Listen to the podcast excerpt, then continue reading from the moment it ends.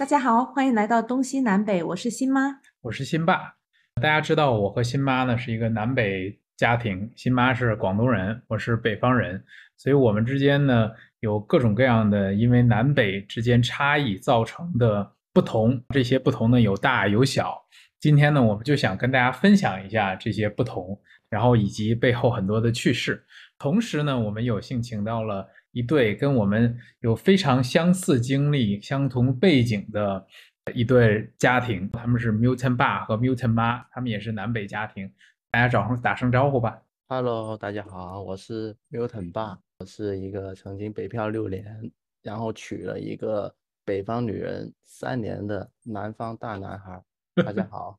Hello，我就是他说的那个北方家的。南方的女孩，好吧，就是因为 Milton 爸和 Milton 妈是第一次录播课，所以难免可能有点紧张哈。对，可能我们聊着聊着就放松了。再回到我们今天的这个话题，我们主要是在聚焦南北方不同的这种差异。我们觉得有以下不同的差异，其实我们可以深入的去聊一下。那第一个呢，肯定就是饮食习惯。我觉得新妈特别有发言权，因为我们生活了其实很多年嘛。那即便是我们生活了这么多年，融合的过程之中，我们之间的关于南北方吃的这个部分，还是有很大的一个差距。我我觉得饮食上就想起我们四个人一起去喝早茶嘛，会有一个习惯，就是喝早茶的碗筷洗不洗嘛？Milton 爸、Milton 妈，你们是怎么看的？对于这个，可能我。有点小观点了，因为我对吃还是有比较大的兴趣的。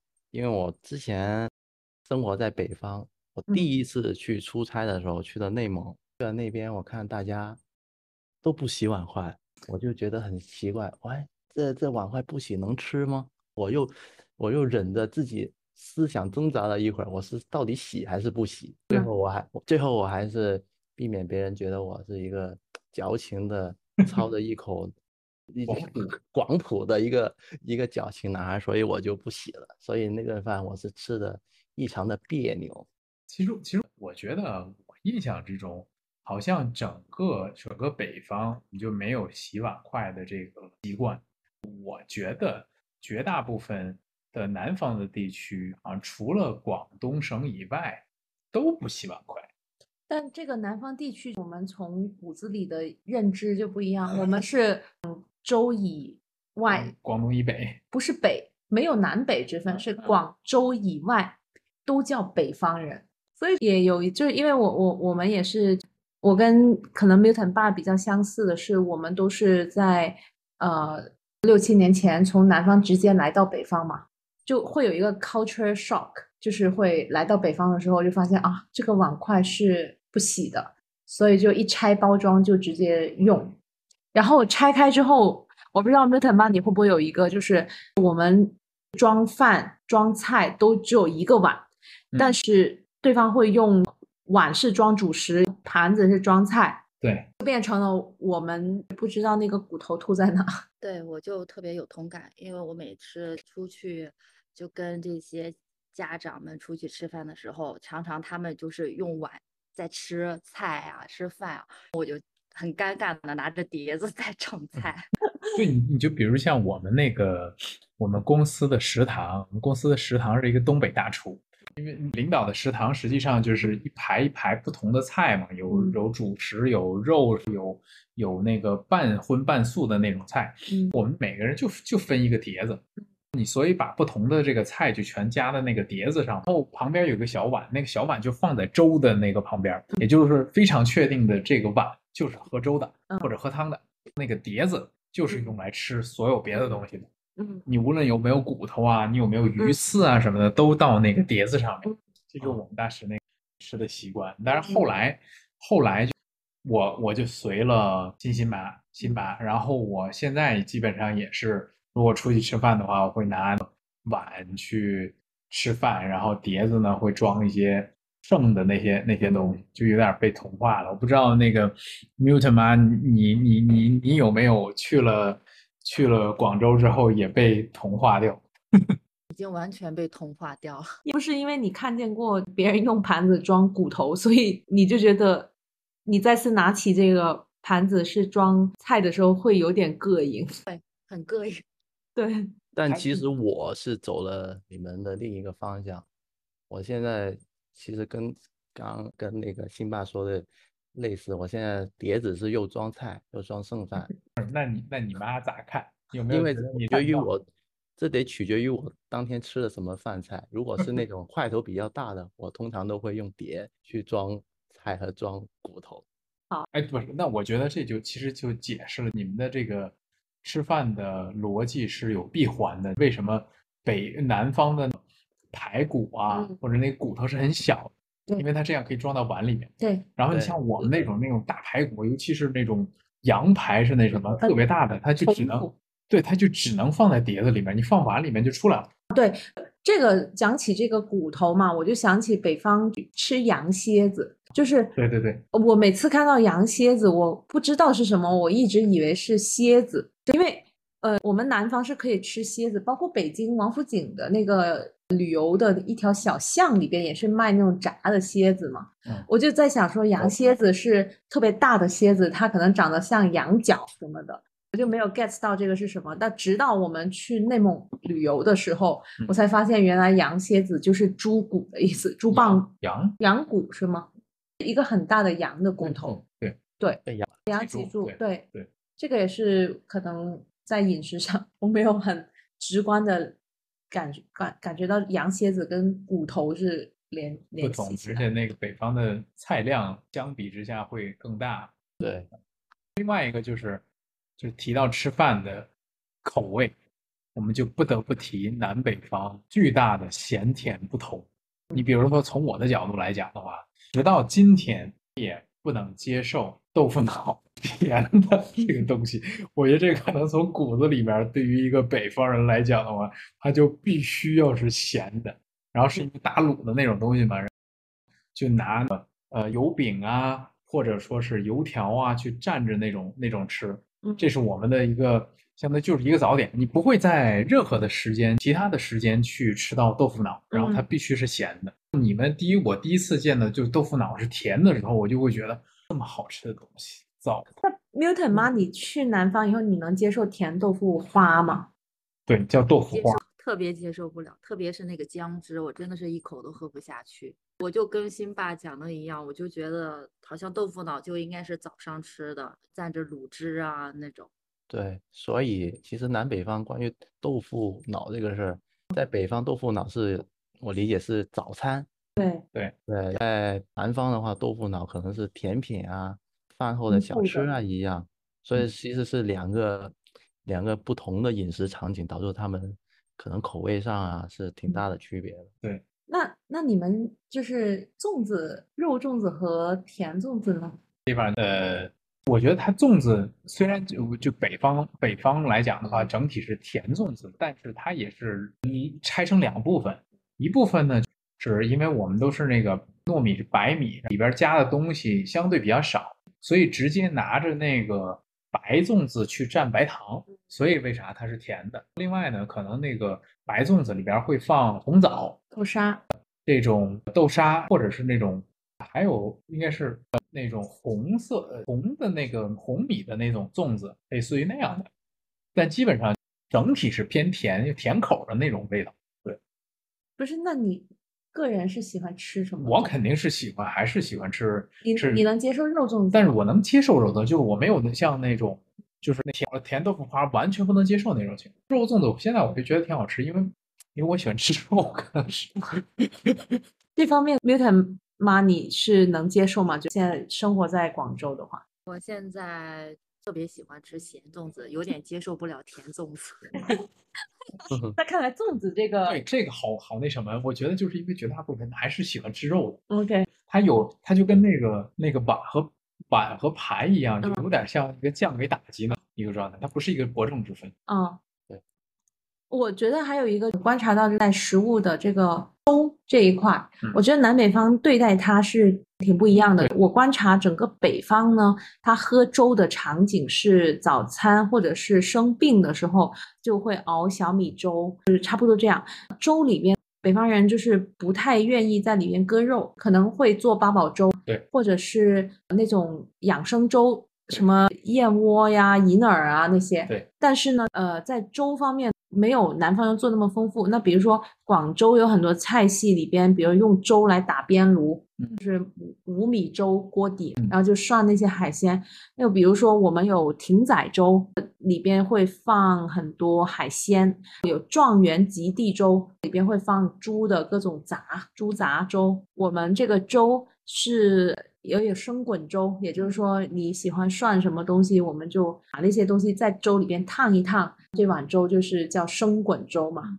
所以在这个粥的做法上很丰富，以而且就是北方人会觉得吃粥的话会觉得可能你是不是月底了没钱了，所以你要喝粥。但是南方人会觉得无论什么场合，我只要起来吃早餐，或者是我今天想喝粥，它就是会成为我们这一顿饭的主题去喝粥。这个对，会这刚才一想，其实整个北方我觉得只有一款咸粥，那个名字应该就叫皮蛋瘦肉粥，好像找不到第二款有普适性的一个咸口的粥了。对我们还有窝蛋牛肉粥，哎但这各种对皮蛋瘦肉粥不是南方的粥吗？就说北方的咸粥，它只认可皮蛋瘦肉粥。后来呢？反正我我理解的就是北方的粥就三种、四种：大米粥、白白的米饭、米粥，然后这里边是蘸蘸咸菜的。我们以前就是 Newton，你这就是那个叫阳泉还是什么泉榨菜，后来有老北京的六必居，还有小米粥。小米粥就一般可能是像西妈说的，就是生病的时候喝。还有一种叫早餐早餐也喝小米粥，对，早餐还有一种是二米粥，二米粥就是小米加大米混合起来的那种，还有一种就是八宝粥，基本上差不多就这四种粥，都是那种就是相当于都是白的很 plain 的那种粥，就没有任何乱七八糟那么多东西。嗯我最近收藏了一家潮汕地区的一个餐厅，它是一个宵夜，专门做粥的。它你叫一份粥，它会配上二十多个小菜，就可能南南方已经把粥已经做到极致了。对，算是一种文化。北方就是把真的是把它当主食，不当主食对对对当当菜吃。还有一个我觉得不同的就是饺子和馄饨，这个我我有特别强的强的观点。我我不知道 Newton 妈你跟我是不是一样？反正对于我来讲的话，我就我我从来不吃馄饨。我们家以前我印象之中也都没有包过馄饨，但是我们各种各样的饺子全吃，就全都是饺子。我觉得 Newton 妈，你你你们是不是也这样？我们一家也是，基本上都是饺子，好像感觉北方就是卖馄饨的都挺少，对就是我记忆中好像馄饨就挺少。袁记呀、现在开了个对袁记，对，嗯在南方地区加盟店特别火。但是嗯我我嗯觉得这个馄饨跟我们广州这个饮食我们还不一样，我们叫云吞。这馄馄饨和云吞有啥区别？我觉得我们的云吞要比馄饨要更个头要大一点。馄饨我会更觉得它更像那种福建那些肉燕之类的，小小一个，里边就纯肉，只有肉馅，没有别的。那云吞里边是有马蹄瘦肉，或者是鲜虾、猪肉，还有有一些菜，菜肉云吞云。吞是有汤的吗？云吞和馄饨都是汤的呀。都是，呃，这俩都是汤的。我不知道哎，我我我我从小我我我们不叫馄饨，我们都叫云吞、碗汤。嗯，因为可能南方气候更热一点，胃口上可能没北方那么大，馄饨更适合这边的这个饮食习惯吧。不过不过在南方就会有一个饺子，还是有一种饺子是比较受欢迎的，就煎饺。煎饺是一个不感觉是一个南北方菜，感觉它也是有一个南方的身份在。煎饺我一直没搞明白它跟锅贴有什么区别。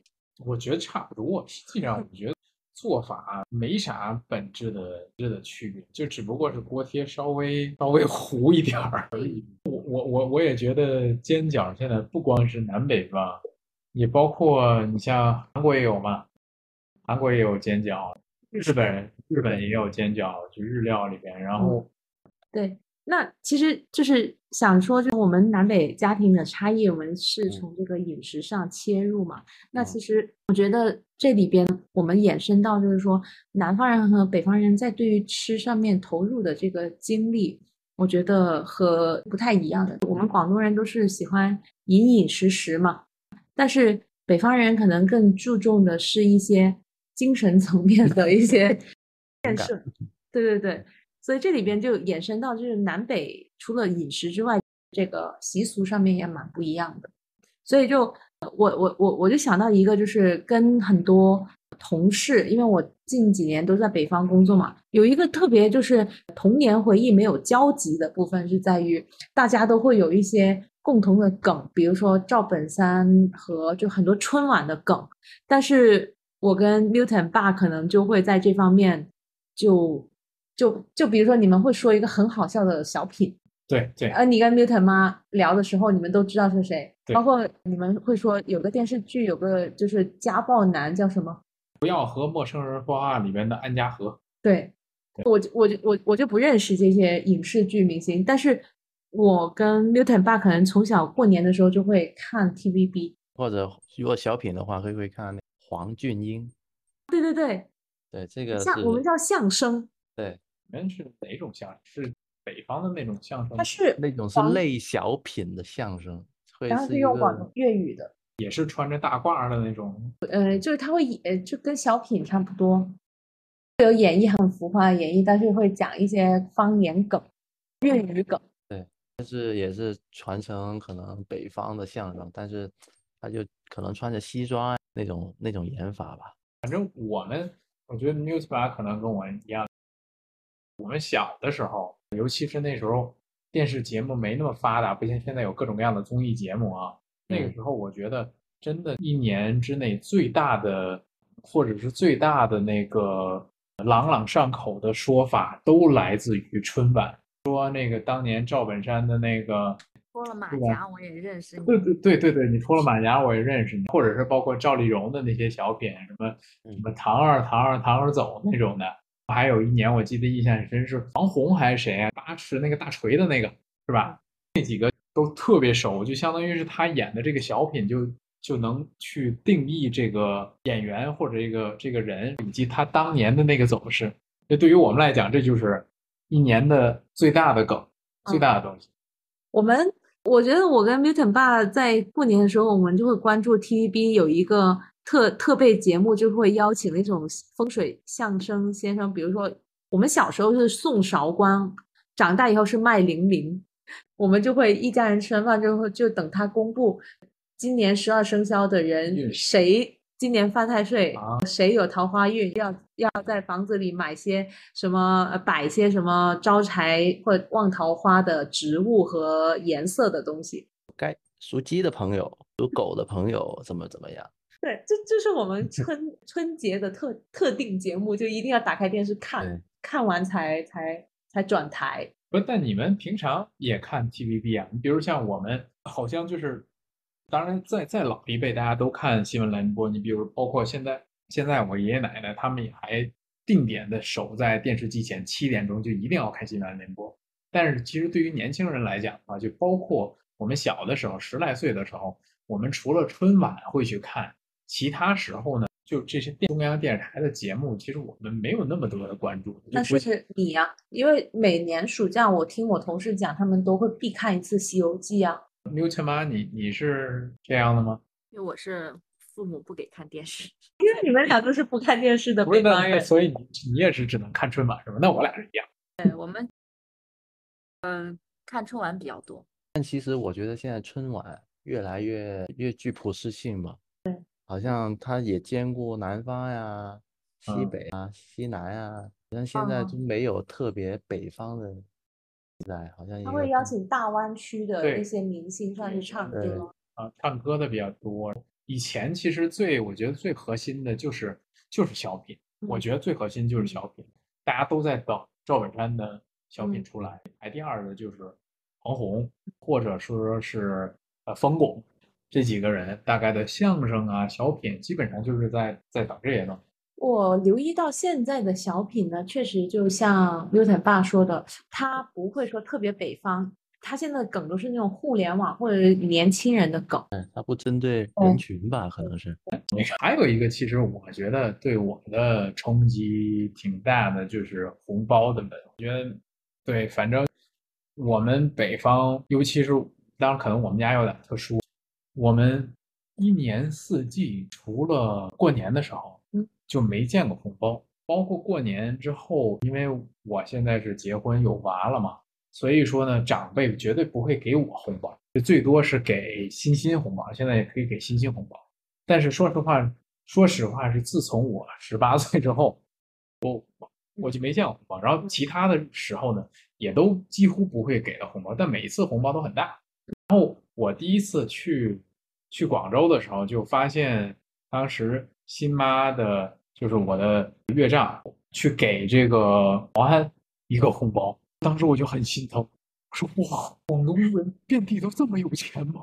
谁都给啊！就因为每次就是当时，当时你爸就拿着一大摞的红包啊，就跟那个撒钱似的，去去去去去去发纸牌，在线发牌那种的。然后那也没那么夸张，就有点那什么，一进门先给我们一个红包，然后想没想到哈，居然能见着回头钱。对于南方的这个红包文化，我是深有体会，因为就在。最近也是收到很多让呃这个 Milton 妈感到意外的红包，看望她。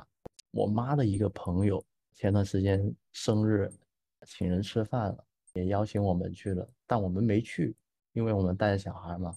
但是呢，回来之后，我妈又转交了她的六个红包给了我们。对啊，就所有的在南方很多大大小小的喜事呀。一些破财挡灾的一些事啊，一些场景啊，红包都会出现。就像那个辛巴刚才说的，他的岳父的那个撒红包的行为，我们这边也会有。每到过年呢，平常保安岗可能就两个保安，但一到过年呢，就七八个全都聚在一起。还还有一个就是到了过年，在广州出去吃饭。酒楼的那些服务人员就会很积极的，轮流的会在你这个桌给你添水加茶，就会说一声恭喜发财。因为他会，他们那些服务我们叫微塔了，就广东话就是说微对微塔，他们就会聊说这家很大方啊，过去拿红包啊，所以他们就会轮流上菜和轮流斟呃斟茶。感觉把一年的热情全都花在在那个时候才挣挣挣小费嘛。因为可能我觉得南方，特别是广州、广府地带吧，大家都比较喜欢一头彩头这个东西。关于这个红包，我就想问一下刘腾爸，你们家过年的时候，你们会给植物上面挂挂红包吗？会的，会的，对吧？桃花、那个橘子都会挂的。对我们就是红包，我们在广东话叫利是嘛，说一切都是利利是是，就顺风顺水的意思。但是我们我小时候挂的这个植物上的红包里面是有钱的，现在没钱了。现在可能会挂一个红红包，空的红包。以前我没太妈，你们家是放钱的吗？对，因为以前会放一块钱啊那些现金，那可能现在这种钱也比较少了。对，纸币消失了嘛？对，十块好像又多。对，好像那桃花配不起，配，所以就直接就挂个红包了。我们的红包是肯定是以百起的，小时候可能还会见着五十五十的这个，比如说传个十张啊，就五百块嘛。现在肯定你干任何事情，只要发一个红包，必须是一百起，就是一百起步。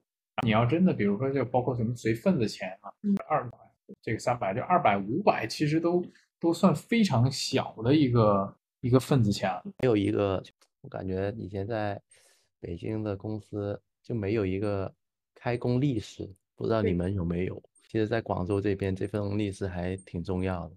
对我以前在香港工作的时候，我们老板会给大家开工红包是五百到一千，每封就迎财神嘛，开开工那天。但在北方就没有这个了。但是我们之前有一间公司，就天天都有红包，老板天天发红包，结果发了半年，公司就倒闭了。我我觉得就是除了过年体现这个红包，在这个婚礼上面也会。刚刚你也提到嘛，参加婚礼随的这个红包，我们广东这边其实去参加朋友的婚礼都是大概的红包，我我我不知道现在的行情啊，至少在我六七年前，我们大概也就是一百到五百之间，其实两一百两百是最多的。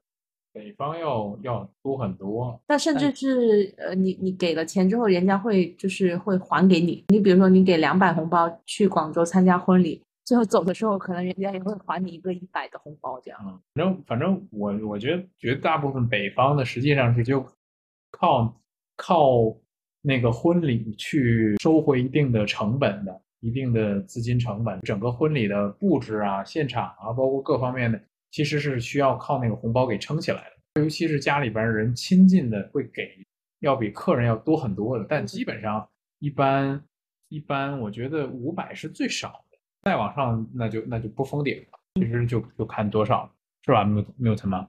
对，因为我觉得北方好像像我们九零后，我觉得在北方结婚的话，哇塞，发财了，发了一笔横。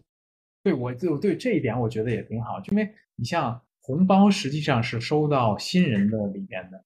你在南方呢，如果说你就是每个人都是一二百一二百，你对于新人来讲他收不了多少。每一次呢，在北方的婚礼里边，这个新人收一个人就收一两千，实际上这是一笔很大的一个钱，大家都指着这笔钱去去装修啊，还是干嘛的？但其实我据我了解，在广州附近的一些城镇镇区啊，一些街道，他们是结婚是不收随份子钱的。对，那可能对，因为都都去划龙舟，然后都特别有钱。对，可能第一 个，因为呃，可能这边的普遍比较富裕是一回事。第二就是我们这边会有一个一个理念，白酒容易请酒难，意思就是我组织一场婚礼啊，一场喜宴啊是很容易，但人家来了来不来，这是一个难的事。所以如果人家给面子来了，就觉得已经。莫大的心意了，对，所以很多时候我们这边出席啊或参加一些结婚吧，很多时候是不需要给份子钱的，最多就是哎准备一个，但主人家可能摸一下呀，嗯，就当收了，摸一下把它推给你就好了。对，这个也是因为南方人特别喜欢热闹，他就愿愿意说。我无论如何，我我我希望凑越多的人来参加，越热闹越好。但收不收回成本，这个他不在意，他在意的是这个氛围。对，因为这边的现在有钱的人也不是有钱的，大家对对富有一点的，大家摆婚礼啊都是一百桌一百桌起步的。对，如果都不收份子钱，其实这个项目的角度肯定是。亏的，但是 从但是从情怀的角度，主人家如果说我哎一百桌，但来了都来了，那是他的，就就就觉得已经对对有面子，对比收份子钱可能那种感觉更不一样一些。对，说到婚礼啊，我觉得就是可能还有一个不同，就是到底是在中午办还是在晚上办？你们那边是哪里办？我们这边是晚上。我们这边的习俗呀、流程还是比较封建传统，所以就很繁琐，要从早一早六七点起来，一直办到晚上，可能九点十点才正式结束。对我，我觉得还有一个就是，可能南方他的会更注重晚宴的时候，他会有那种灯光。南方的婚礼最主要就是。晚晚上的这种灯光氛围，白天都是用来做一些仪式的，就像女方嫁到男方的交接这种，就是早。对，所以一般中午办都是说二婚是中午办的。我们这边 那 Mute 妈？你们那边也是晚上办吗？我们那边是早上，大概我就记得好像当过很多次伴娘。好像那个新娘早上都要三四点钟起来，都要开始化妆呀、做头发呀那些。基本上中午吃完饭以后，基本上就散了，就散伙。对，对，就散伙了。但但但其实你想想，其实我觉得南方应该是更遵循那种古代的习俗，因为你你是应该是晚上办完宴之后才洞房花烛嘛。花烛的意思是点蜡烛，这蜡烛就熄灯就嗯睡嘛。那北方的话，你想中午吃完饭，那你整个下午是做什么？喝酒啊，醒酒。因为以前就是现在，可能我觉得那个喝酒酒桌上喝的少了，一般都摆着，然后摆完就放下去。但我觉得在以前，我印象之中，小的时候那真的是大家真就狂喝。你比如嗯说像像有一次我参加我那个同学的婚礼，我们从早上八点钟钟就开始喝呀、嗯到他的婚礼的时候已经哎迷迷糊糊的嗯不行了。嗯然后对我们那时候，我们那边正好反过来，就是头婚第一次结婚要在中午，第二次结婚在晚上。这里边还有一个特别有意思的故事。有一次我们那边因为很很注重回门和正式婚礼，要先正式婚礼，然后再回门嘛。那男方呢是北方人，那个女方呢是呃南方人。正好这个正式的婚礼是在晚上办的，女方刚开始就没有发现任何的不同，因为他们那边就是晚上办的嘛，嗯所以女方也是高高兴兴的，包括家长也高高兴兴的来，跟这边就是一起去办。结果办在中途的过程之中，女方的这个亲友就可能跟男方的亲友就聊起来了。男方那边有人嘀咕说：“这婚礼怎么怎么晚上办呢？我们 北方的婚礼可都是都是中午办的，晚上都是二婚的。”那个女方一听，最开始去质问那新郎，结果后来发现新郎以前结过一次婚，但是没跟自己的现在的老婆说，结果当场这婚礼就吹了。所以他本来本来这条挺挺尖的，他找了一个南方的姑娘，所以就想把这事儿混过去。说起这个婚礼，我就记得在敬酒的时候，我们都会改口嘛，不是就是北方可能统一都会叫爸妈，就给一个大红包嘛。我我我觉得这个跟我们南方的称呼是特别，我觉得特别拧，就是不太一样的，因为在北方我们都叫自己的，就叫我喊你爹妈就是公公婆婆嘛，对。但是公公婆婆刚好在我们广东话里边是外公外婆的意思。啊，就我们广东话会叫公公婆婆。会，当时我一看到这个这个词的时候，我其实没有很不适应，所以现在我们都会直接就喊爸妈。但是如果我对别人讲形容，我要形容我婆婆，我在广东话会讲这是我奶奶，奶奶的字就是跟奶奶是一样的，但是我们叫奶奶会叫妈妈，这个是称呼上的很不很我觉得不一样。这段儿呢，其实你待会儿应该加一个 Xmind 的导图，给大家区分。反正我是没听明白。对 这个 Milton 妈能听能区分开了吗？现在现在能区分开了。现在对吧？你们现在因为孩子在广东嘛，那其实是随着粤语的叫法，还是北方这边的称呼？这个我们也特别好奇。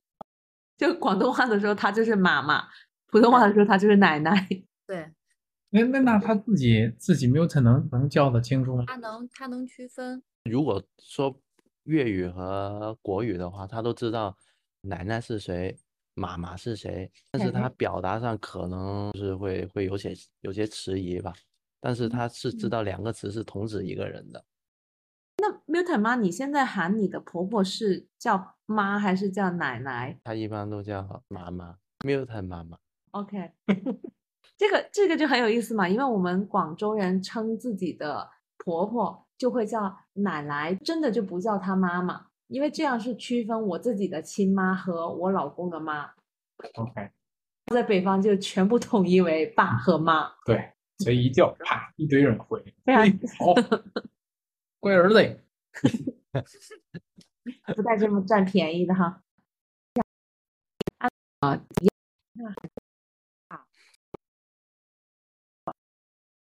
那个下一个，比如说南北方最大的还有一个差距就是墓地的这个习俗，我觉得是特别特别大的一个不同。你比如说，对于我来讲啊，我觉得北方整体对于墓地，我我们应该怎么说呢？就是虽然有点小忌讳，但是它不至于到一个就类似于 deal breaker，或者说是完全不能谈或者特别大忌讳的一个程度。但是对于南方人，我理解中的南方人来讲，这个事儿就是完全是禁区。你比如说像我之前，呃，我在我在美国的时候呢，我们学校旁边有一块特别挺大的墓地，好像跟美国人一样，我都跑那个墓地里边晚上跑步，天天跑步，一圈一圈的。有一次，新妈去看我们，快走到那边之后，她指着前面那是墓地吗？我说对，是呀。他就就愣在那儿，再一步都不往前走，就跟前面好像就是一一堵墙一样的东西，他就站那就不走，打死就不去，就往后退，对往后走那种那种那种样子。我们家门前不是有一个湿地公园嘛？那湿地公园里边也有一个墓地的一个区域。我特别有这个冲击的是，我们也会跟就是链家小哥聊嘛，他就去推销我们家这个楼盘的时候，他说：“你看，你想葬墓地的都是风水宝地，所以咱们这个楼盘也是一个风水宝地盘。”我当时就愣住了，就觉得不可思议，因为大家众所周知，香港的红磡它就有很多墓地，我们就叫红磡是大酒店嘛。那那个就是你的房子，如果旁边有大酒店，那肯定是跌价的。你可以看红磡，只要靠近殡仪馆的这种房子，它都要均价要比正常的房价要低个几十万到一百万。那我就觉得，这怎么可能？就是靠近这个这个墓地是风水宝地呢？这是我纳闷的其其中一个地方。好像北方的墓地，就像辛爸说的，有点小忌讳，但不至于上升到不可聊的。北方好像就是也在意一点点风水，但是更在意的是。要跟祖辈埋在一起，要跟，比如打个比方，我爷爷不在了的话，但是我爷爷一定要跟我老太爷、跟我老太的坟墓要挨在一起。坟嘛，传承。对，祖坟就是这。我还想问一下，新爸新妈，你们刚才说的可能墓地就是别人的墓吗？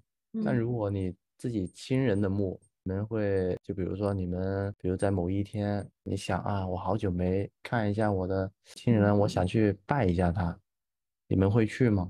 就一个非可能非清明时节呀，非重阳节呀这些时节会会去吗？南方的话，我们家会，比如说我那叫祠堂，还有一个。比如说，我们比较迷信嘛，可能我们会有一些呃，高考前我我印象很很深刻的，真的，我妈妈就会去呃拜我的奶奶，因为我奶奶去世去的早嘛，她就会说，哎呀，奶奶，请你保佑你的亲孙女，什么高考一定要成功啊。这里边奶奶指的是你的奶奶，官吗？对。我我不知道别人，就是我们家。祖坟其实和我们两个现在居住的城市以及我父母居住城市不在一起，所以我们只是清明扫墓的时候会去，因为会一大家子嘛，包括远亲啊，各一个宗族的人都会去聚到一起，去整体的去扫这个墓。但平常的话，应该就可能现在目前为止就是还还没不涉及到。我觉得这个我可以有点发言权，因为我就是我的爸爸好像。两千年的时候过世了嘛，我去墓地看他，基本上都是清明过年，就这两个点。平时的话，你就是去看他的话，那些长辈就说：“哎呀，不要去，都没有赶到过年过节，没到过年过节不要去烧纸。”他们感觉好像这样就就不是特别好。还有就是我的爷爷去世，好像我都现在我都不知道我爷爷的那个。坟墓埋在哪？因为这些都是好像是父辈们去的，小孩子都不给去，比较忌讳。反正我们是挺忌讳的。但我就我问这个问题的时候，我就想，其实因为我外公也在疫情前走了，疫情这三年我也没去过，所以我回到南方这边之后，我就跟我妈提议说，我去想去跟我外公说两句话，但我妈也是说你不要去，你这些都是清明去。但是刚才听完新妈说的，我觉得这个才是现在比较现代的一种一种缅怀方式嘛。一些节日啊，我们会想到以前的人啊，是不是？就不用非赶着什么大时大节呀，是不是？我自己有什么是想说的，都可以去去去去做。包括香港吧，就是因为我后期就是大部分时间在香港会，就是你看到无论是影视剧还是现实的情况下，是会在他的那个忌日当天会过去。比如说他不是他的那不是清明重阳，但是他会在他忌日，或者是比如说是感情好的，会有一个比如说结婚纪念日啊什么那种重要日子，他们也会去拜这个先人这样子。OK，还有一个我觉得南北方不同的，就是在习俗上面啊，我们很多的生活的日常的这种场景也都不太一样。比如说有时候新妈指路的时候，我觉得这也就是最最大的不同。你比如说我们咱北方人就特别喜欢说，你往东走，东南西北，嗯我们很基本上先到一个城市就先找，哎，这是不是北？这是不是南？或者怎么回事儿？跟南方人聊的时候呢，就经常说你往下边走，或者是左边、右边指路。你问他们东南西北，基本上他们是没有这个这个概念。对，都是懵的，因为可能南方的城市都是依山呀、依水而建，那水也不是全都很正直的那种走向，所以这边的城市的道路规划都是都是歪歪扭扭的呀。嗯对，所以我们可能都是左右这一边呀、那一边的前后，很难指出东南西北。我我我记得我以前就是在那个王府井那边参加北京旅游团嘛，我当时就是走王府井，因为是自由活动时间嘛，因为广东人都喜欢报旅游团，我就问人说想去哪个胡同或者哪个地方，人家说你往东走怎么怎么样，再往西拐，不太能理解那是往前然后左拐还是右拐嘛，会会一定要翻译一下，不然没有听明白。包括我我我跟你们家坐月子的时候，不是去你们家坐月子吗？婆婆和公公经常会讲什么在南屋北屋，啊我也要反映一下南屋和北屋，我们一般都会具体说是书房还是对客人房还是主人房这样。对，这个特别明显。我我我爸妈就会说南南边北边，包括每次就是比如我们假设要看房，他们第一反应就是这是朝向是朝哪儿？朝东还是朝西还是朝哪块儿？关于这个方位啊，嗯在在考虑，包括一定要正南正北啊，什么南北通透啊，什么这些东西的话，关于方向要特别的清晰对清晰，不能有含糊对，绝对不能含糊那种。我想问一下，北方人对东南西北这种概念那么清楚，那如果放到一个陌生的城市、陌生的地方，你们能迅速找找到正北的那可以吗？不是不是就看天呀、看比如看太阳啊会能知道吗？大概上北下南左西右东，啊，New Newton 八，你是不是可以？不可以，因为我是个大路痴。我反正不行，反正我我听说是北方的男生和南方的女生没法儿直接分辨出东西南北。虽然就是我一上来我要去找东西南北，但我的方式是到了一个新城市，我先把那个苹果手机里边的那个指南针先打开，我就对一下。是你一定要找出东南西北吗？对，我一定要找出东南西北。为什么呢？那你直走右方人拐不也能解决这个问题吗？不是因为因为北方的讲话习惯，他会指路是东南西北，就这种感觉就是印在骨子里，好像你要找不到路，你问别人怎么走的，或者别人说别人可能会跟你说向东啊，向左呀，像这个就是这个北京，北京也特别明显。你看北京有时候包括那种呃各个街道办事处啊，你要他不会告诉你导航到哪，他都说你到什么什么的地方，向南走什么一百米，什么就到了；再向北走一百米就到了。所以你如果是在北方的城市，你不分得清东西南北，你你都不知道你怎么去读。当然现在因为好多都是有导航了啊，稍微好，我直接搜那个地方就行。但是按以前的方式，那就是必须你要先找一个东南西北，刻在那什么，这可能就是刻在我们骨子里边儿。当然加上另外，我是学地理专业，所以说一定要非常严谨，地图要拿对。我觉得这个除了东南西北，我觉得咱们还有一个差异，就是以前因为我们都是租房子，都是同一个小区嘛，我们就是两个家庭。当时我们就有讨论过，就是我们做饭，我跟 Milton 爸两个人买菜，都是因为我们两个家庭，你们都刚好都是南方人做饭，对吧？就我们家是我做饭，嗯那个 Milton 爸家是他做饭，就会衍生到一个就是买菜的问题。因为我们南方人买菜就喜欢吃新鲜的，所以买什么就是买今天这一顿饭的量就好了。比如说我买番茄炒蛋，我们两个人吃，我就会去超市买三只番茄。那鸡蛋没办法买两只嘛，我就要买一一一排鸡蛋这样子。菜我也是会青菜，我会买一小扎。但是呢，我在北方让我震惊的是，是我观察我婆婆的这个买菜习惯，她会买三只冬瓜，一只大南瓜，买很多土豆、大白菜好几颗，还有就是那种葱也会放很多在家。这个我不太能理解，就是吃得完吗？我当天当当时就是觉得很容易坏，但是其实我会发现，在北京。那些菜其实它的天气比较干燥，所以其实那个菜呢，它是可以买很多，会放一个月都不会坏。这这就是南北可能就是在生活上差异特别大的一个，就是我们认为东西不能放，所以我买很少。你知道还有一个原因是啥？是什么？北方冬天多冷，你要早晨买个菜啊，新鲜的，有时候你像我爸、我妈、我妈去买菜，那都六点钟就出发了。那你要是冬天每天五六点钟出去冻哭了，我天天得，所以就是一次性我多买点嘛。OK，所以就跟就跟以前为什么韩国人的现在都是冷菜泡菜，因为他们丈夫回到家菜都已经凉了，所以干脆我就直接做凉的得了。吗，年轻人基本上都用那个。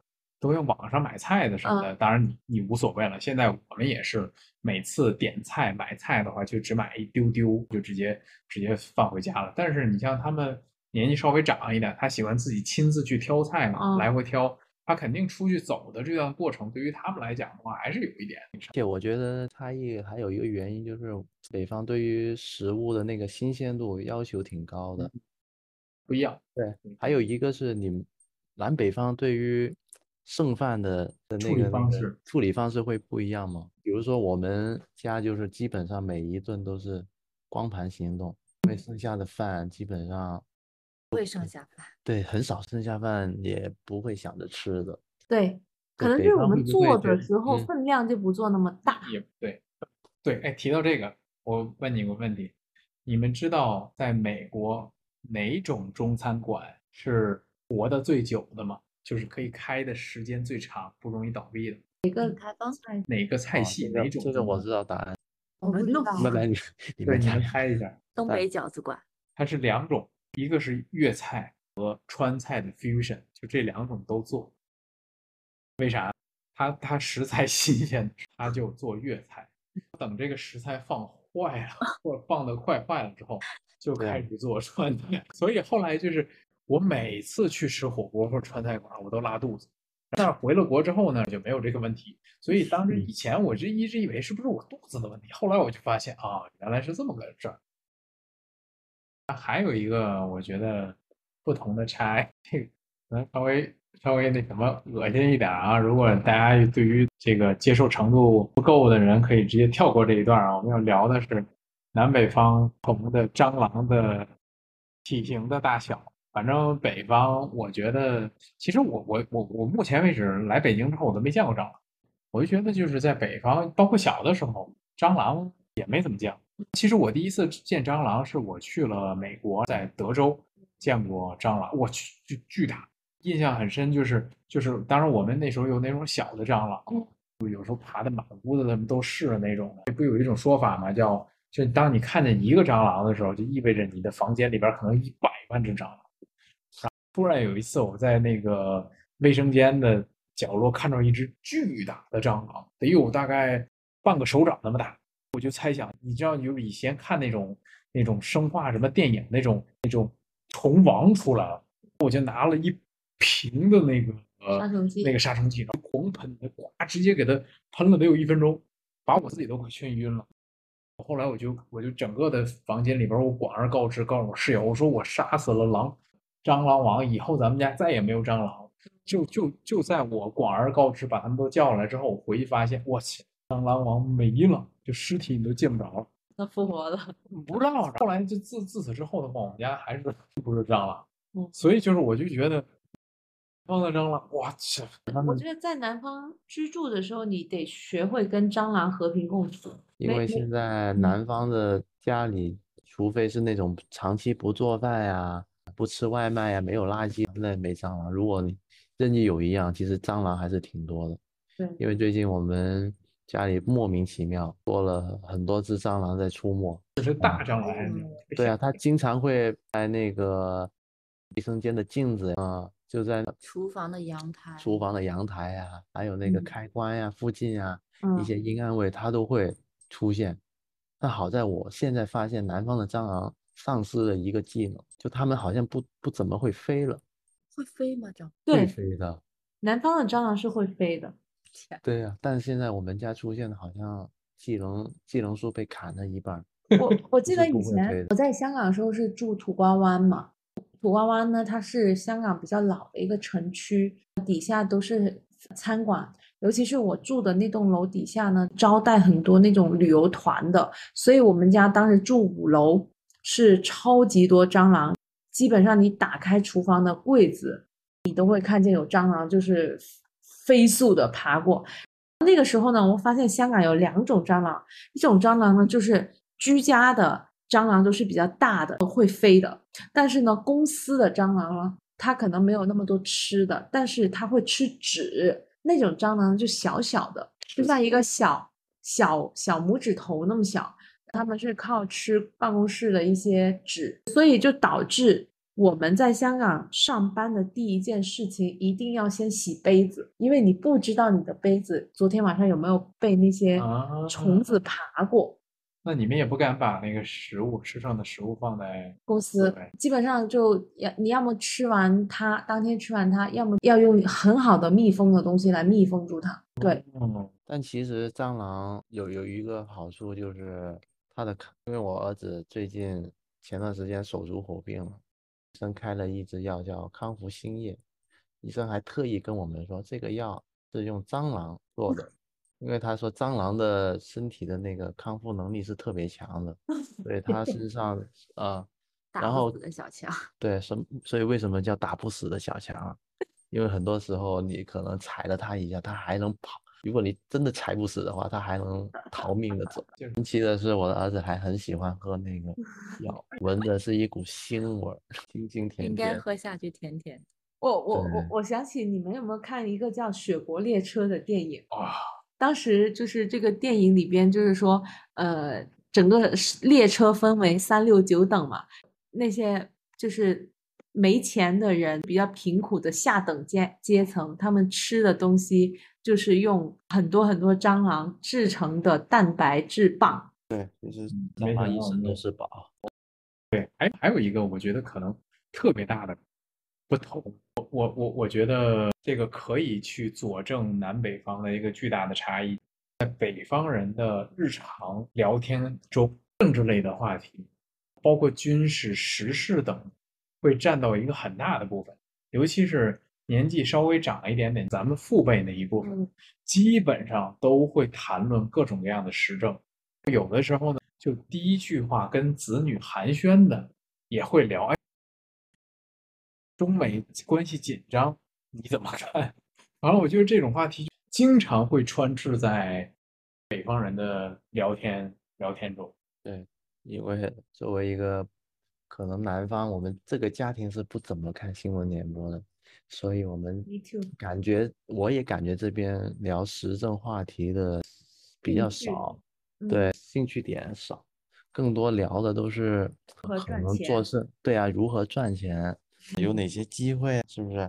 去哪里好吃啊？这个可能是大家没事可以聊的，对家。长里短一些比较嗯，所以就我觉得就是后来怎么区分区分，尤其是北方的男性啊，怎么去区分北方和南方的男性？除了口音之外，还有一个点就是他聊的话题。如果他他聊一段时间的时候，他不跟你谈时政的，那说明他可能 他只要一跟你聊时政，就大概意思就知道可能是北方。那我们今天聊了很多，可能是这个饮食、生活和习俗上的方面嘛。我们呢，因为刚好我们两个家庭的整个节奏也特别相似，我们是前后一年都生了孩子，所以呢，就是我们真正的是见证大家从青我们的青春期都是有对方去见证的，步入到一个新的人生阶段。那我们特别特别想邀请到两位来呢，也是聊一下这个关于南北家庭的养育理念这一块的。首先就是那养育我们分为三块嘛，就是生育养。那如果从生孩子的角度，你们现在观察到南北有什么不一样的吗？我觉得最大的不一样就是我们这边的生孩的热热情还是挺强的，并没有像媒体描述的那么的悲观呀、低生育率啊，好像跟我们这边没多大的关系。我不知道现在北方是，对我我我今天还特意查了数据，就是应该是二一年的生育率，就二二年的报告说。全国可能生育率是千分之十一往上，但是广东是还全国是千分之七，广东还是千分之十一的生育率，所以说广东还是扛起了中中国的这个生育的那个大旗的。对，从我们周边来说，其实大家都是两个起步，基本都是。两个起步很少说，如果只是生了一个的话，还是都会想着啊，看还是有计划去生多一个的，就取决自己的各种条件啊。但他们也不会觉得啊，就生一个就满足了。如果能生的话，都是能两个，至少两个。我觉得这里边还有一些广东的其他地区，还有一些文化，就是说很很传统的，我不知道现在有没有。比如说潮汕生了儿子，过年就要把儿儿子带出去拜年，是另一种炫耀。其次，呃，如果比如说女人就是没有生到儿子的话，就不能参与那个主桌吃饭，那只能是坐在旁桌吃，就是就还会听还会听到有这样的一些习俗。所以就是说，总的来说，南北方，我觉得现在可能重男轻女。会有很好的改变，但是依然以我们身边可能也也也可能是跟我们认知有关哈。反正我还是觉得南方偏偏重重男轻女一点。对，因为我们这边我感觉就是宗族文化还是挺强的，传承。对，宗族文化就是有一个，因为男的才能进，对，你能才留你那个姓氏的那个名在那嘛。对。吧？所以，假如你男的生不了一个男的，你肯定会去。追追追追追！我听过最离谱的，断更了。对，最离谱的是生了九个女的，才生到了一个男的。我我我我的我外婆的亲妹妹，就是就是她属于我的叫什么？就我外公的亲妹妹，我叫什么？按我的说法叫姨姨姨婆姨婆。对，你们叫姨婆。对，她就生了九个女儿，还是十个女儿？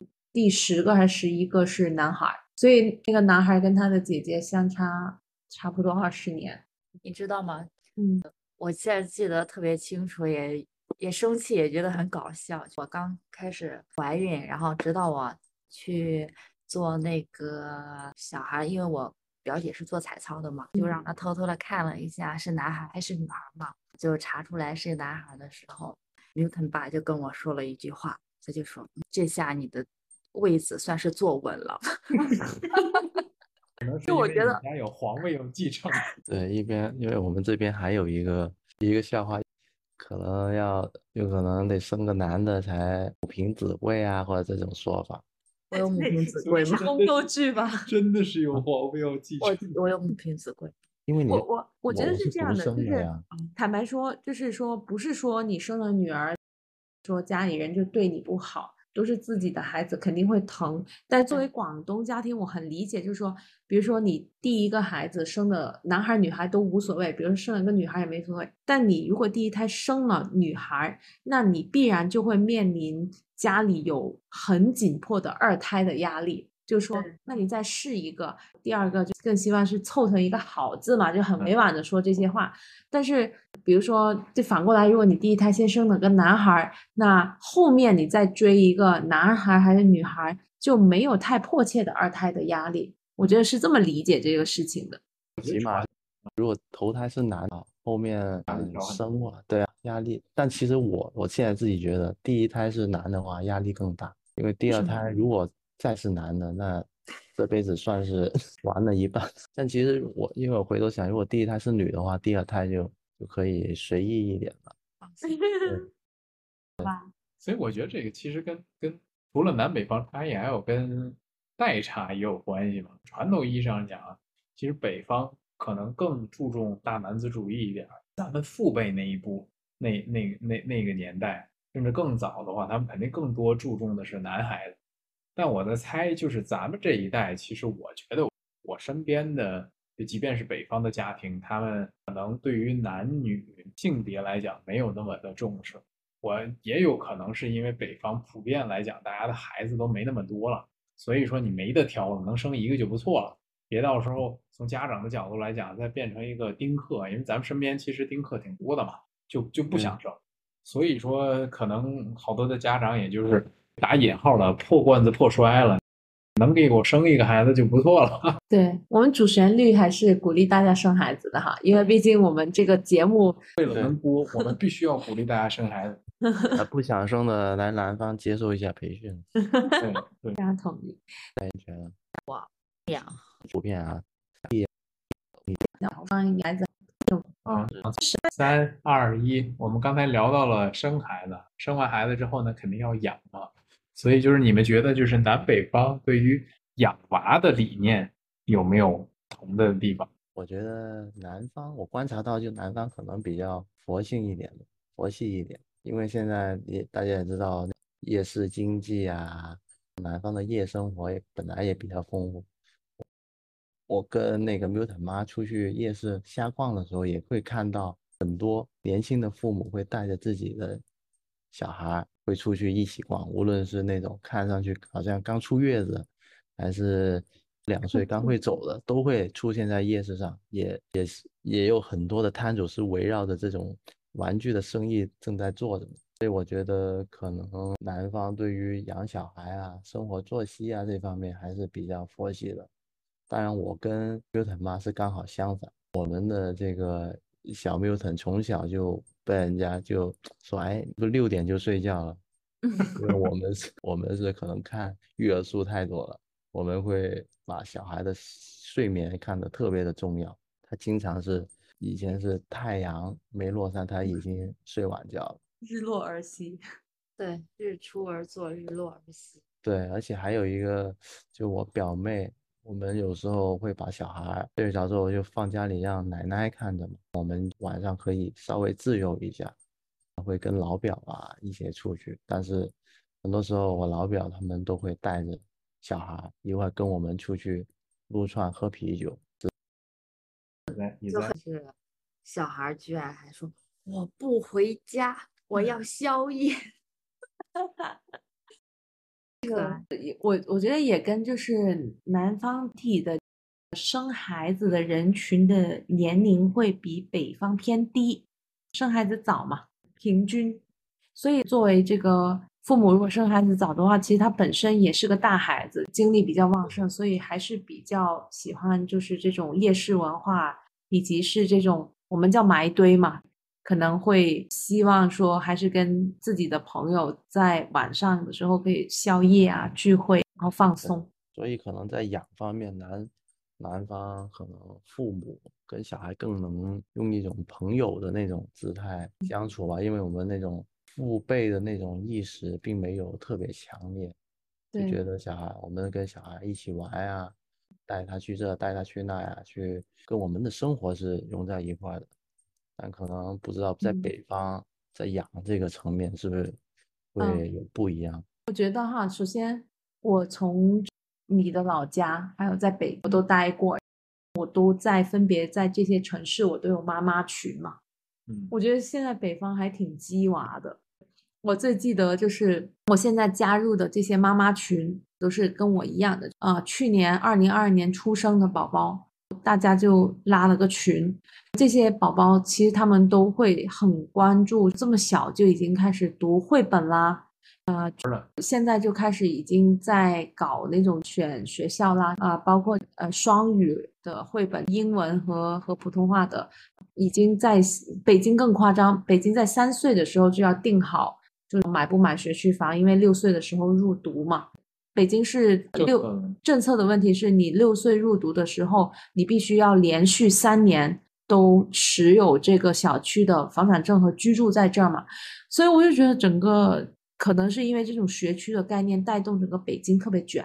对，就反正我们基本上出出门儿，跟论是年轻的爸爸妈妈聊天，还是更老人然后带孩子的聊天，每一次见着之后，大家的关注点全在这娃身上。他天天几点钟睡觉？他身高多少？体重多少？会爬了没有？可能大一点的大一点的小孩儿，哎，现在读的是什么样的绘本？再大一点的小孩，你小孩上哪个学校？基本上这些所有的话题就都围绕着这个孩子的成长、学习呀、什么的。孩子，但我觉得就是我们每次以前没有孩子的时候，回回回广东的时候，他们有时候就带着，你像你的那些同学什么，带着孩子出来，一起喝奶茶，就一起喝什么，孩子融入了大人的生活，没有人特别关注这孩子，你还要干嘛干嘛干嘛干嘛？我觉得在想，是不是广州的教育资源就特别的平均，大家都差不多，当然就都有好的学区啊，但是学区和就学校和学校之间不会差那么大。对，其实我觉得关注点就没有那么的全都在孩子身上，非常明显的感觉到在北在北方，所有人的关注点就全都在在孩子的身上，爸妈。的基本上跟我们同期有孩子的父母，基本上一休假就围着孩子转，对，要不送他去早教对，要不带他去公园玩儿，或者是参加各种露营啊，或者是那种丰富。的亲子的一些生活。你包括现在小红书就会专门有人去经营那种本呃北京的亲子活动的这样的一个账号，对你就会发现很多人做这种事情。但是你在南方，就像 Milton 爸讲的，他就是他自己的兴趣爱好，包括宵夜文化，还有逛嗯夜市不能丢。那他既想做这个事情，又想带娃，那他要么他就请对，要么参把孩子带出去，要嗯么就是让家里人帮忙在家看孩子，让他们出去打麻将。逛街还得浪。我觉得是这么这么看的。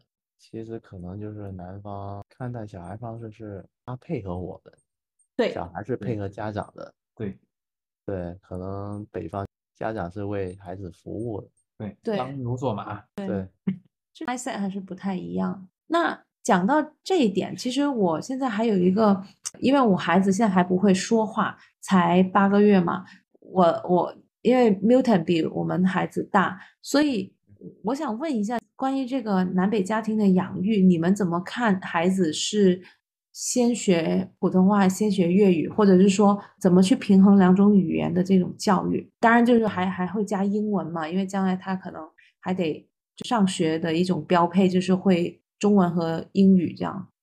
呃说到说话这问题，我们因为 Milton 真的背负了挺大的压力的，因为其实 Milton 呃判断，其实他是同龄的小孩说的话会少一点，其实嗯会有轻度的那种语迟的那种症状。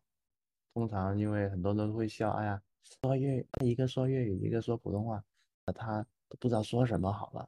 其实莫名之中虽然是一个偏玩笑的话，但其实对我们的那种育教育的那个压力还是挺大的。其实我们一开始的想法就是觉得奔着一种叫双母语的那种方式，嗯。粤语跟国语是它是它都是可以很自如的使用，无论是嗯。脑子里想的或嘴里说都是非嗯。常好的。但是其实从实际的那种操作来看，你因为跟他相处的时间就那么多了，给他输入，比如说妈妈还是妈咪这两个词，你不可能数量是一样的，肯定是被嗯。平均的。所以因此他现在就是两种话，可能在认知程度都可以，但是在因为要说出来的话得累积很多嘛，所以他现在就是只能慢慢的先学一个，前段时间会学讲妈妈，今天刚好一早就会会说妈咪了，就可能这种双语家庭得需要有这样的耐心的那种静待心态吧，会会容易焦虑吗？在他比其他孩子说话晚的时候，呃，很焦虑，嗯，就有一点不是开玩笑的说，我们上次做完儿保以后，那医生有点倾向于语迟，说如果小孩语迟的话，加上咱们各项生长指标又不是很好的话，就可能可能会怀疑呆里长什么瘤，到时候要严重到需要挂什么儿童神经内科，搞到我。对，然后搞到我跟 Milton 爸就很焦虑，然后就连夜看了两三个教授的号，我们就是跑去看，就去咨询。嗯，所以说话，嗯，也是一个这个阶段的养育的一个要点，因为现在我们也是那种既不想躺平，又不想卷，时不时又给他教点英语，又给他听点其他的的的一些一些。故事呀什么的，所以确实是，嗯，怕他吸收的不够，也怕他因为我们的这种这种操作搞到他就就就就就适应起来比较困难吧。我我在这里呢，我有一些就是也是向你们取经，也是跟我公司的一些同事也聊，因为呃，我的公司有一个同事他是香港人，那他太太也是香港人。所以呢，他就是对于他孩子的双语的教育，因为他也是在北京工作嘛，所以呢，就是在家里边，就是一进家门，他们就三个人就一定要讲粤语。那是因为他刚好夫妇都是粤语嘛，所以他在这个家里边是不会夹杂普通话和英文，就是粤语。所以他的孩子在长大以后，哪怕在北京长大，现在已经读大学了。他的粤语就是说出来是跟香港人说的本地的粤语是呃一样的，但偶尔他有些字可能没有转过来就会念错，但是那个语调啊，包括呃语气都是很很本土的粤语。但在这种情况下呢，我觉得我们两个家庭没办法效仿的是。呃，我们夫妻之间的沟通会会采用像我们家的情况是普通话，我不知道就你们在广州是两夫妻沟通是粤语还是普通话比较多？就反正我们四个人沟通肯定都是国语嘛。所以在这种情况下，我在北京现在就没有一个粤语的文化去，哪怕在家里边都没有这个文化。所以我呃在这个阶段，我的想法是我就先放弃粤语这个栽培。但其实我心底里肯定是有点不服气，或者是不愿不甘心的。但是就没办法，因为没有这样氛围，我也不想对着他硬讲粤语，因为自言自语也挺怪的。现在八个月他也没有回应，所以这方面就可能可能我未来就是如果希望他去学习这个粤语，我会选择让他在广州待一个几个月的暑假，就尽量他在广州。去学习，但好像现在 Milton 虽然处于一个比较纯的一个粤语环境，但他先学会的现在的词汇更多是国语，因为母语嘛，毕竟是母母嘛，就跟可能跟自己最亲密的那个照料者的语言有最直接的关系的，因为他现在会说妈妈不要啊，这些其实都是国语。其实我觉。得还是取决于跟他。接触最长时间，跟他感情连接最深的那个人是什么语言？我觉得，呃，这个是比较重要的。如果你想他学的那个，好像现在其实包括广州的小孩儿，新的一代小孩儿，好多也都是用用国语。因为我好像注意到，就是比如说，包括新巴的一些表侄，他们至少他们之间沟通的都是用国语沟通，普通话不是用粤语。沟通，有时候可能跟跟父母会有粤语。对，可能，但是我在南方待着，就可能南方人、南方的家庭就不太喜欢小孩子讲，就更注重讲普通话。就有一次我去买，更注重讲粤语。就有一次就去买臭豆腐，有一个小孩跑过来跟他妈妈说话，就普通话。妈妈这是什么？妈妈就挺生气的，说不要讲普通话，讲白话。就很严厉，你知道吗？声音特别大，就比较看重讲粤语吧。对，很多是，比如我表姐的那个家也是进，也是进家门就必须说粤语的那种。你在外面我也不管，但你在家你肯定是粤语比较重要。我不知道是不是其他地方对于方言是那么个看重，没有。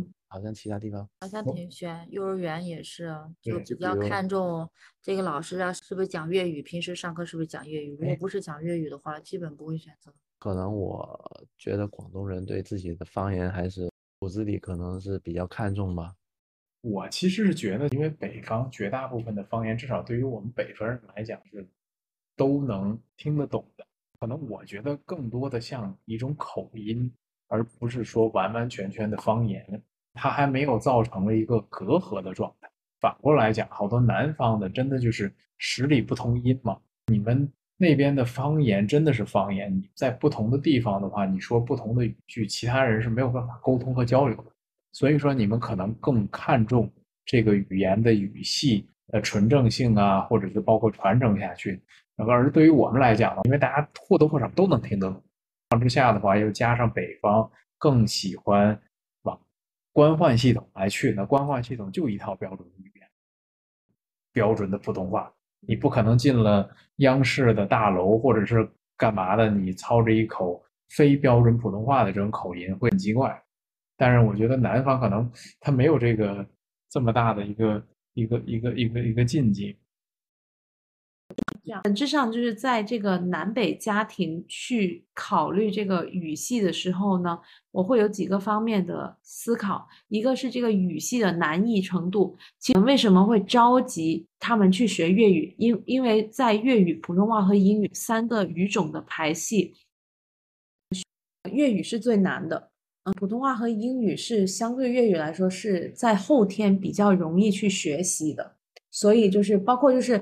一我们四个人都是后期才学英语的，英语是在可能就是大学时期才真正进入到流利的阶段，所以我觉得英语最晚学都没有问题，总会掌握的。所以这样的一个就是前提条件下，我们就会更加的可能就作为南方人哈，更加的希望孩子越早学粤语，对于他的适应会越好。这是我们为什么。作为南方人，对于孩子学不学粤语那么纠结的一个点。那一就谈到这个双语教育的时候，我爸妈也经常会在在聊，要不要他让他只说一种语言会比较好。但通常我都这么反驳他，就是你看世界很多地方，其实很多人都是操着几种语言，比如新加坡呀、东南亚、美国呀，其实大家两三种语言其实是一点问题都没有。并不是一个非此即彼啊，谁先谁后的问题，而且小孩的这个语言的能力，我觉得也是也是比较强的，不需要太过去去去去计较他能不能适应啊，能不能学呀，会不会影响啊？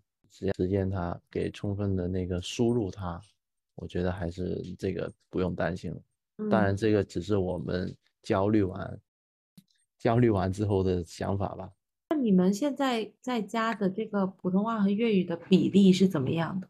比例就是我们俩，比如说爸爸跟 Milton 爸跟 Milton 讲话的时候，他跟他讲粤语的时候，我不会插嘴，就我不会让他左耳听右耳听着普通话。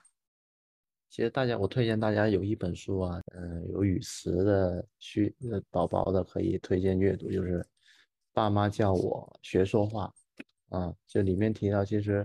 如果家里有双语环境的话，最好是跟爸爸也只说一种语言，跟妈妈就只说指定的语言，这样小孩是不容易搞混的。不能说爸妈，比如新妈一会儿说粤语，一会儿说普通话，他从新鲜的角度，他不知道跟你是用哪种语言沟通，那这个会会比较容易搞混。嗯，这个是学习到了。对，其实小孩语不语迟，这只是一个一个一个一个怎么说呢？一个现象，它并不是一种真正的病。大家每个小孩的那个语言的发育的程度呀，节奏都不是不一样的。因为我们现在也感受到，他好像马上要迎来他的语言爆发期了，突然就不焦虑了。所以 总的来说，在小孩的这个育的方面嘛，给点耐心自己，也给。对。赶紧期待 Milton 给我们来一个单口相声。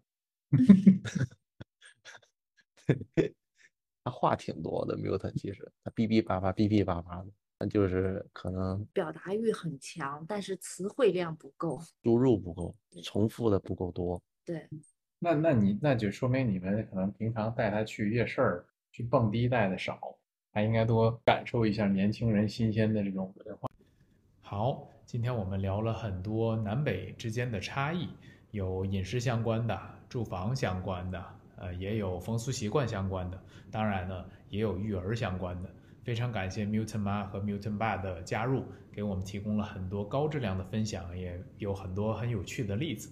当然，我们不可能呃全面面俱到。如果说呢，有哪些我们没有讨论到，但是你们很感兴趣的，欢迎大家留言跟我们进一步的分享和讨论。好，那么本期的节目就到此，欢迎大家收听东西南北，我们下期再见。